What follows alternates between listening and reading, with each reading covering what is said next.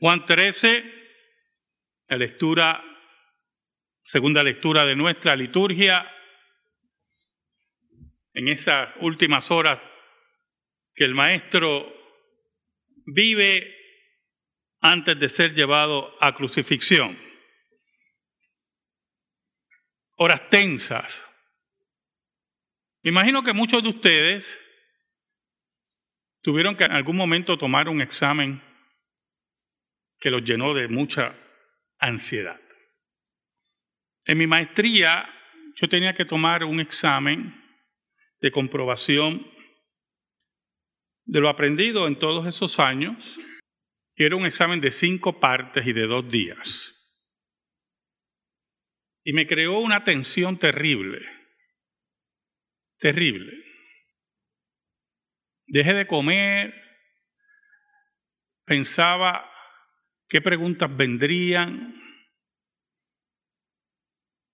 Mientras más se acercaba el día, la tensión era más alta. Es como cuando fui a tomar el examen de guiar, que fue los otros días. no se lo dije a nadie por si me colgaba. Nadie sabía que yo iba a tomar el examen de guiar. Y me colgué.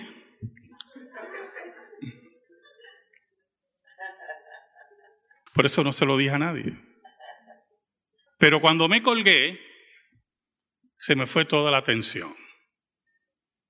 La otra atención fue lo que me dijo mi papá cuando me colgué. Cuando se acercan eventos en nuestras vidas que pueden ser decisivos o que pueden conllevar algún bochorno por el entorno en que vivimos, muchos de ustedes experimentamos tensiones, otros no, oye hermano conocido personas sinceramente que el alma se le pasea por el cuerpo. Me sorprende, para nada no tienen ninguna tensión. Pero esas son la excepción. Ni Cristo fue así. Su espíritu estaba triste antes de morir. Sudaba profusamente. Y aún frente a lo que se acercaba y rodeado de enemigos y traidores, el maestro nunca dejó de enseñar. Nunca dejó ser lo que era. Oramos. Gracias te damos, Señor, por el gran privilegio de exponer tu palabra. Perdónanos porque hemos sido infiel, pero tú permaneces fiel. Escóndenos bajo la sombra de la cruz y que tu nombre sea proclamado a los cuatro vientos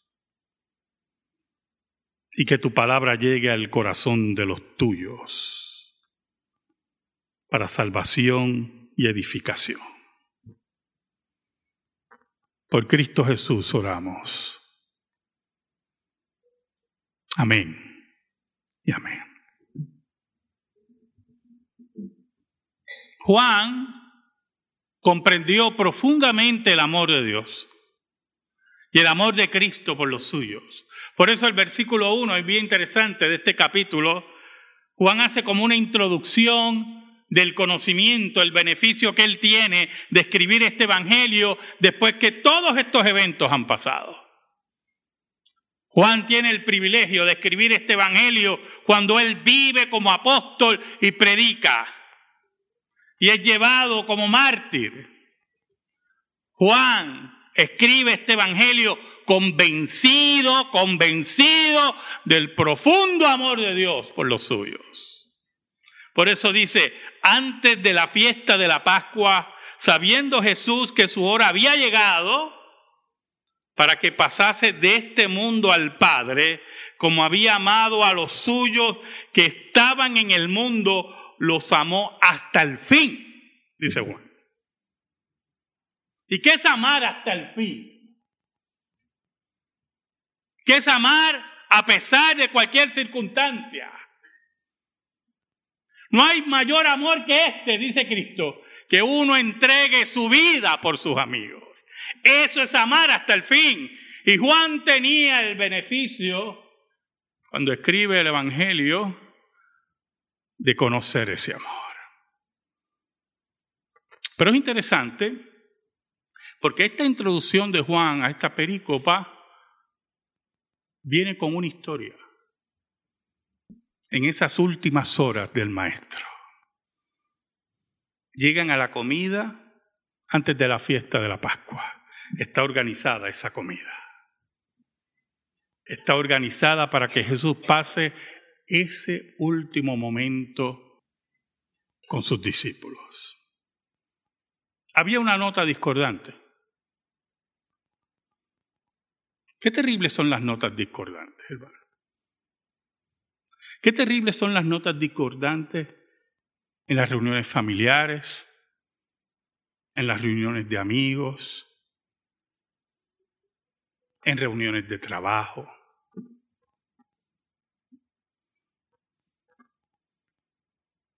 En el versículo 2 nos dice, y cuando cenaban, como el diablo ya había puesto en el corazón de Judas Iscariote, hijo de Simón, que le entregase, sabiendo Jesús que el Padre le había dado todas las cosas en las manos y que había salido de Dios y a Dios iba. Es interesante porque los dos versículos tienen un contenido teológico y de señalamiento aquel que iba a traicionar al maestro. La nota discordante. ¿Por qué teológico? Porque Juan es llamado el evangelista teólogo. Juan no te empieza el Evangelio hablando de la vida de Jesús, de su nacimiento. Juan empieza con una declaración profundamente teológica. En el principio era el verbo, el verbo era con Dios y el verbo era Dios. Y aquí Juan en estos dos versículos nos habla de la nota discordante en la persona de Judas Iscariote. Allí en esa última comida, en esa última fiesta, había un elemento que tomaba la imagen de esa comida y la distorsionaba y la afectaba. Pero al mismo tiempo, no importando la nota discordante, nos habla del Cristo que había salido de Dios, del seno de Dios y volvía a Dios. No aquel que se pararía frente al trono de Dios para alabar a Dios como si fuera otro ángel. No, era aquel que habitaba en el seno del Padre, como dice el capítulo 1 de Juan. Era de la misma esencia del Padre. Era aquel que vivía cara a cara con Él y volví a Dios. Por lo tanto, la nota discordante de Judas Iscariote se perdía en la afirmación teológica de Juan que aquí está el enviado de Dios. Aquí está aquel que es de la misma naturaleza de Dios. Por lo tanto, estamos en la última cena de nuestro Señor Estamos en la manifestación del amor de Dios, dice Juan. Está la nota discordante, hay la tensión de que Cristo va a ser arrestado y asesinado. Y está la afirmación de Juan que estamos frente a Dios, que Dios está presente. Pues en medio de todo eso, había ocurrido algo. Los discípulos venían de caminar y en unos sermones pasados yo les dije a ustedes la importancia de que los pies fueran lavados en Palestina, cuando usted entraba a una casa. La gente estaba en sandalias. Palestina era un lugar polvoriento, desértico. Por lo tanto, en cada casa había unos envases para que la gente, principalmente el anfitrión, entregara el agua para que la gente limpiara sus pies. Oiga, pero Cristo estaba rodeado de unos muchachos bastante orgullosos. Nadie tuvo la iniciativa ni la disponibilidad de acercarse a sus hermanos. Vamos a lavarnos los pies. Yo me lavo los pies. Nada de eso. Eran aquellos que habían peleado quién iba a ser primero en el reino de Cristo. Eran aquellos que una madre se acercó a Jesús pidiendo que sus hijos se sentaran a derecha y a izquierda del maestro.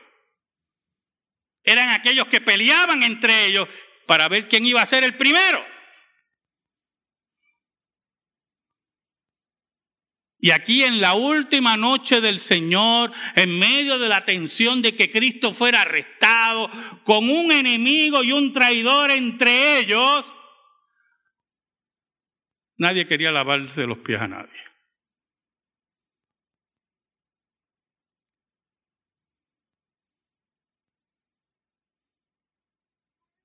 Qué interesante el corazón del ser humano. Qué conflictivo es.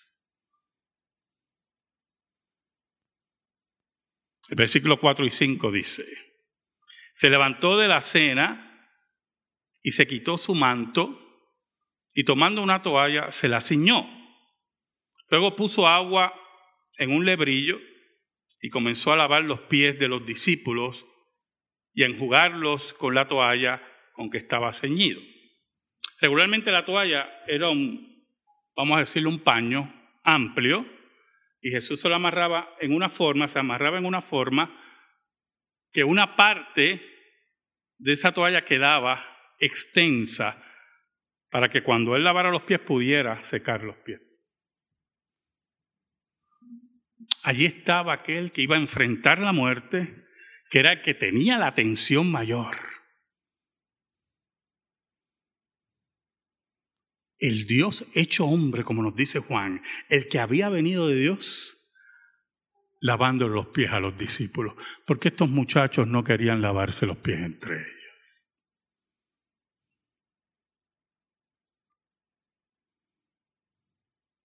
¿Sabe, hermano?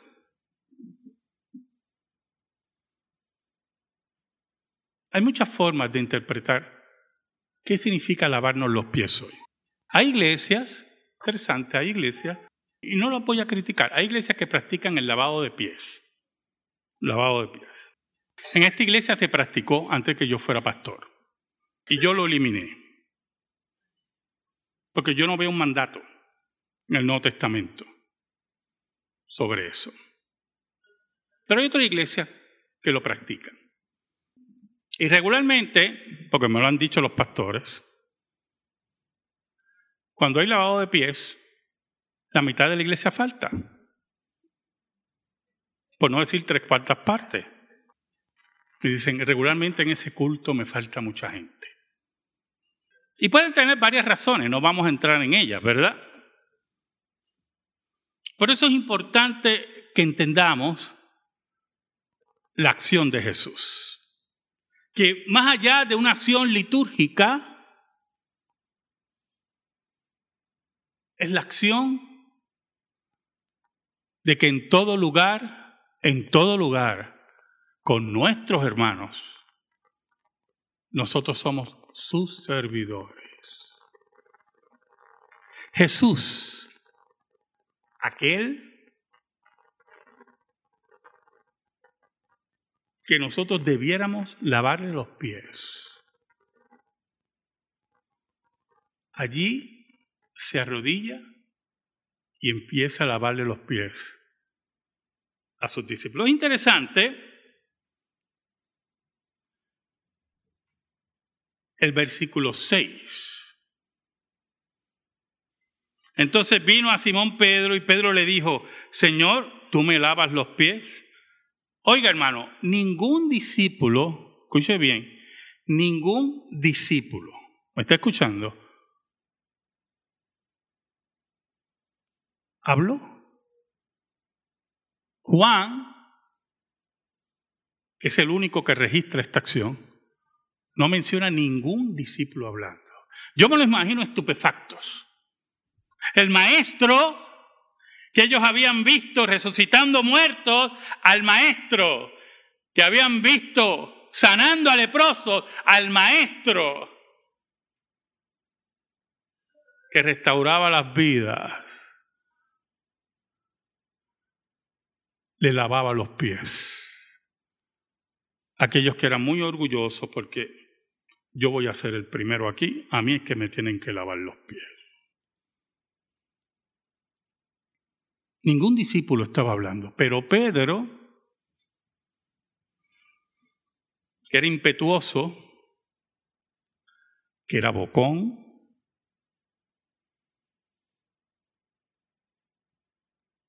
que era una persona que no se quedaba con nada dentro, quería demostrar, escuche bien hermano, que él era el primero.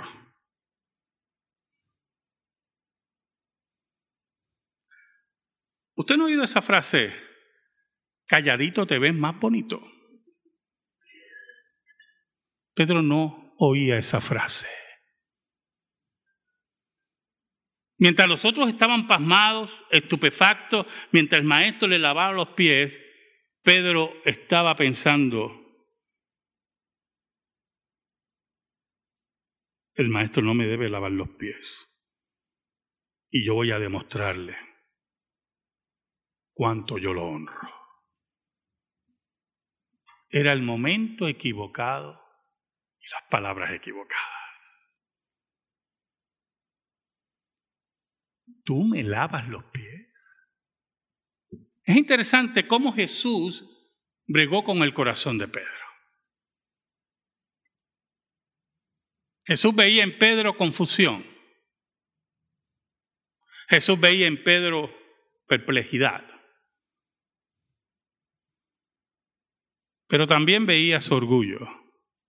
Por eso en el versículo 7 respondió Jesús y le dijo, lo que yo hago, Tú no lo comprendes ahora, mas lo entenderás después. Mire qué fácil fue la contestación del maestro. Pedro, déjame ese trabajo a mí. Hermano, ¿cuántas veces el Señor nos dice, déjame ese trabajo a mí? ¿Cuántas veces queremos resolver nuestros problemas que no tienen salida y no se los entregamos al Señor. ¿Cuántas veces las dificultades, los problemas nos crean interrogantes, interrogantes profundas y nos inquietamos como esa noche? Tenemos la tensión como esa noche y no entendemos, Señor, ¿qué ocurre? Y el Señor le dice a Pedro, déjame a mí, Ahora tú no lo entiendes, pero más adelante lo vas a entender. Es interesante la contestación de Pedro. Pedro quiere irse sobre el Señor. Quiere demostrar que Él es el primero. Mira, yo, aquí estos se quedaron callados, pero yo no voy a quedarme callado. Quiero que tú sepas que yo te honro más que ellos. Ellos permiten que tú le laves los pies. Mire qué cosa increíble, pero yo no lo voy a permitir.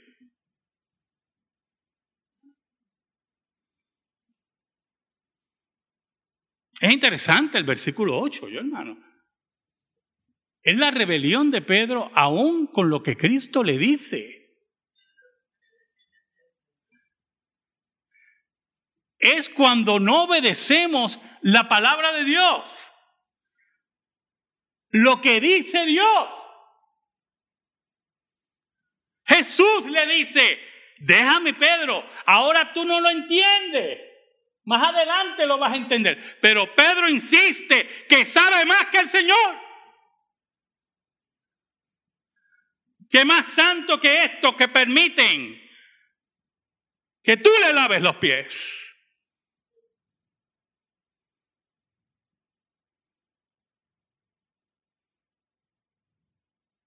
Señor, estoy pasando un momento difícil.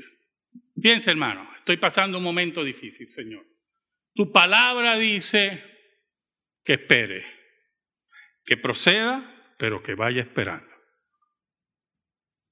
Pero yo no voy a esperar.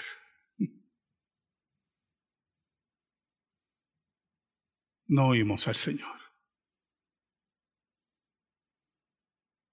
No nos interesa la voz de Dios. Yo sé más que tú. Mire el versículo 8. Pedro le dijo, no me lavarás los pies jamás. ¿Usted oyó eso? No me lavarás los pies jamás. Olvídate de estos. Estos sí permiten. Pero yo soy más importante que ellos. Mira cómo yo te demuestro cuánto yo te amo. No me lavarás los pies jamás.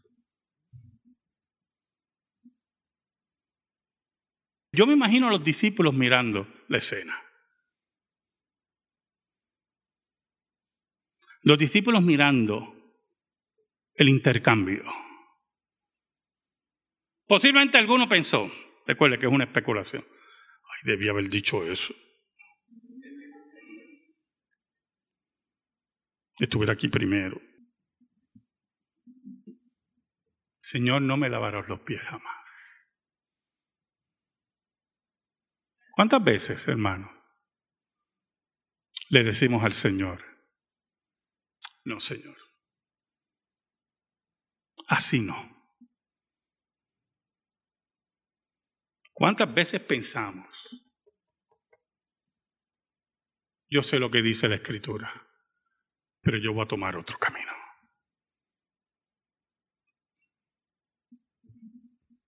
Hermano, fue una noche muy tensa, ¿oyó, hermano? Jesús va a ser asesinado. Tiene un traidor entre ellos. Los discípulos todavía insisten en ser orgullosos. Y hay un discípulo que enfrenta a Jesús.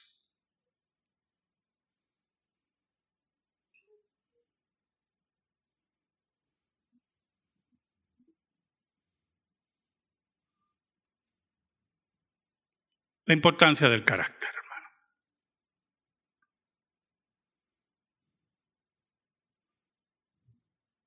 ¿Sabe? Muchas veces enfrentamos las tensiones tomando miedo, retrocediendo.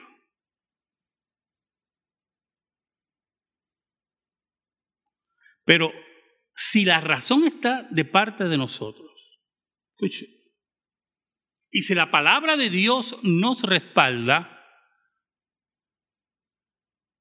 el miedo tiene que desaparecer. Y si ese carácter como creyente nos lleva a la muerte, tenemos que ver el ejemplo del maestro. Jesús no le dijo a Pedro, mira, está bien, no te dar los pies, que tú no lo entiendes ahora mismo. Después vamos a hablar. No, Jesús no está con eso. Jesús no está en negociación, hermano. Jesús no es un líder sindical. No es un árbitro sindical. Jesús es el dueño de la vida de Pedro. Entonces, en medio de toda esa tensión, Él le dice al maestro, no me lavarás los pies jamás.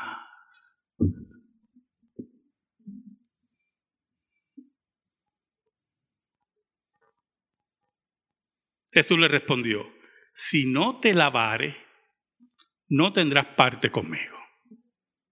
La puerta está abierta. La puerta está abierta. Si tú no vas a obedecer, la puerta está abierta. Aquí no estamos en negociación. Aquí hay un Dios soberano que controla la historia, que controla tu vida. Y si no vas a obedecer, la puerta está abierta. es el maestro del carácter bíblico, es el maestro que se dirige al Gólgota y nada lo va a detener. Ahí Pedro se asustó. ¿Sabe por qué, hermano? Le voy a decir por qué Pedro se asustó. Es sencillo, bien sencillo. Porque a pesar que Pedro es impetuoso, bocón, ¿sabe todos los ejemplos que hay en la Biblia? De Pedro Bocón. Se puede escribir un libro, Pedro Bocón. yo creo que sería un bestseller. Yo no sé por qué nadie lo ha escrito. Pedro Bocón. Señor, yo nunca te voy a negar. Jamás. Tres veces me vas a negar. Jamás. Cuando van a arrestar al maestro, Pedro saca una espada y le corta la oreja al primero que toca a Cristo. Pedro. Qué increíble ese hombre, yo hermano. Increíble. Pedro el rústico, el diamante en bruto que Dios trabaja, que Dios lo unge como apóstol. Pedro, aquel que abre el Evangelio en Pentecostés.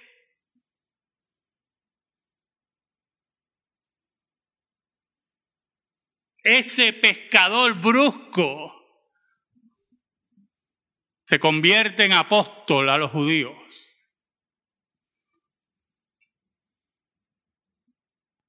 Le hice una pregunta, ¿verdad? ¿Sabe por qué Pedro se asustó? Escuche bien eso, yo hermano. Escúchelo bien. Porque cuando Dios cambia nuestros corazones, como el corazón de Pedro estaba cambiado. El orgullo desaparece ante el reto de Dios. Pedro pudo haber dicho, recuerde que era bocón.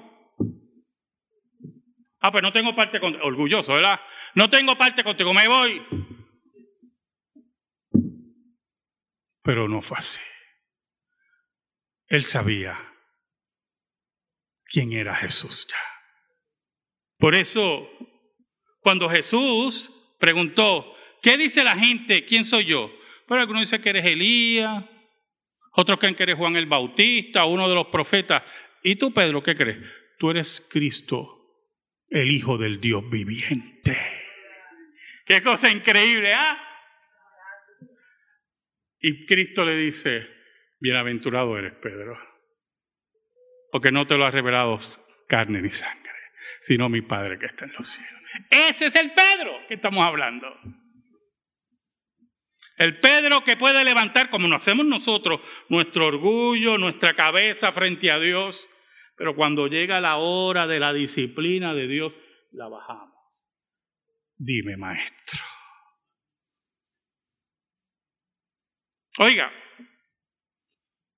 el versículo 9 dice, le dijo Simón Pedro, no solo mis pies, Señor, sino también las manos y la cabeza. Señor, si esto significa que voy a dejar de verte, Señor, lávame completo. Entonces Pedro no entendía el profundo simbolismo de lavar los pies. Ni los discípulos tampoco. Por eso Cristo le dice en el versículo 10, el que está lavado no necesita sino lavarse los pies, pues está todo limpio, y vosotros limpios estáis, aunque no todos. Porque sabía quién le iba a entregar, por eso dijo, no estáis limpios todos. Es interesante la perícopa, cómo Juan brega con la situación, porque Juan explica las palabras de Cristo. Miren qué interesante. No las deja interpretación, Cristo dice, no todos están limpios. Juan dice, se está refiriendo a Judas el Iscariote. Para que quede todo claro. Cristo le dice, Cristo está diciendo, mira Pedro, no hay necesidad de eso. Es la hora de que el orgullo que ustedes tienen, que no tienen la capacidad de aún lavarse los pies, se muevan a un camino de santidad, porque ya ustedes están limpios. Es la hora de la entrega. Es la hora que en medio de la tensión, de la muerte que se acerca, entiendan que aún en medio de la problemática, nunca debemos claudicar. Mira el versículo 2 y 13. Así que después que les hubo lavado los pies, tomó su manto, volvió a la mesa y les dijo, ¿sabéis lo que os he hecho? Los discípulos fueron testigos del conversatorio de Pedro y Cristo. Estaban en silencio, la tensión estaba y Cristo termina. No, no dudo, ¿verdad? Que alguno haya pensado, que termine esto ya. Y Cristo se sienta y sigue su rol de maestro. Vosotros me llamáis maestro y señor y decís bien, porque lo soy. Porque lo soy. Y, y, añade el maestro, pues si yo el Señor y el maestro he lavado vuestros pies. Yo, que soy su Señor y su maestro, yo que los guío en medio de la adversidad, yo que les enseño la vida eterna, yo que soy su Señor y Maestro, he lavado sus pies. También debéis lavaros los pies los unos a los otros. Tienen que ser servidores de ustedes. Porque el que se crea mayor que ustedes será el más pequeño en el reino de los cielos. Los discípulos deben haber estado amados. Y allí el maestro le enseñaba que aún enfrentando la muerte, era capaz de servir, era capaz de enseñar, nada lo detenía. Añade el maestro, porque ejemplo os he dado para que como yo os he hecho, vosotros también hagáis. Por eso enfatiza el Señor. De cierto, de cierto digo, el siervo no es mayor que su Señor, ni el enviado es mayor que el envío. ¿Me entiende? Ustedes son los enviados. Ustedes son los elegidos de Dios para llevar la palabra. Yo soy su Señor. Yo soy mayor que usted.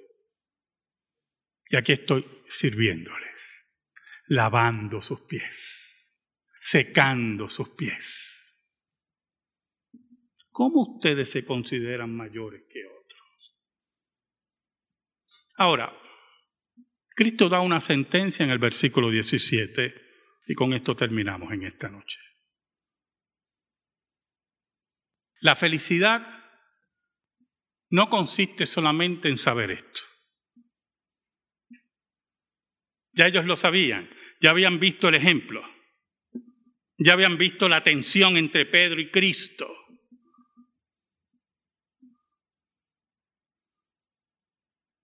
Lo puede conocer cualquiera, estas verdades. La felicidad no es eso. Cristo añade, bienaventurados. Me gusta la, traducción, que se me escapa ahora su nombre, que dice, felices Felices seréis si las hiciereis.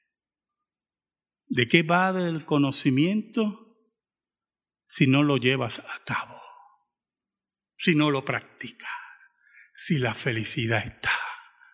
Que aún en medio de la tensión, frente a la muerte, rodeado de enemigos y traidores, la gran felicidad es estar seguros en nuestra vida y en nuestro corazón, en una estabilidad emocional que solamente Dios puede dar. Felices es saber que en medio de todo eso, ustedes están dispuestos a servir. Sirvan, sirvan a sus hermanos, Sirvan a Dios. Estén dispuestos hasta la muerte, porque ahí, ahí está la felicidad. Amén. Gracias te damos, Señor.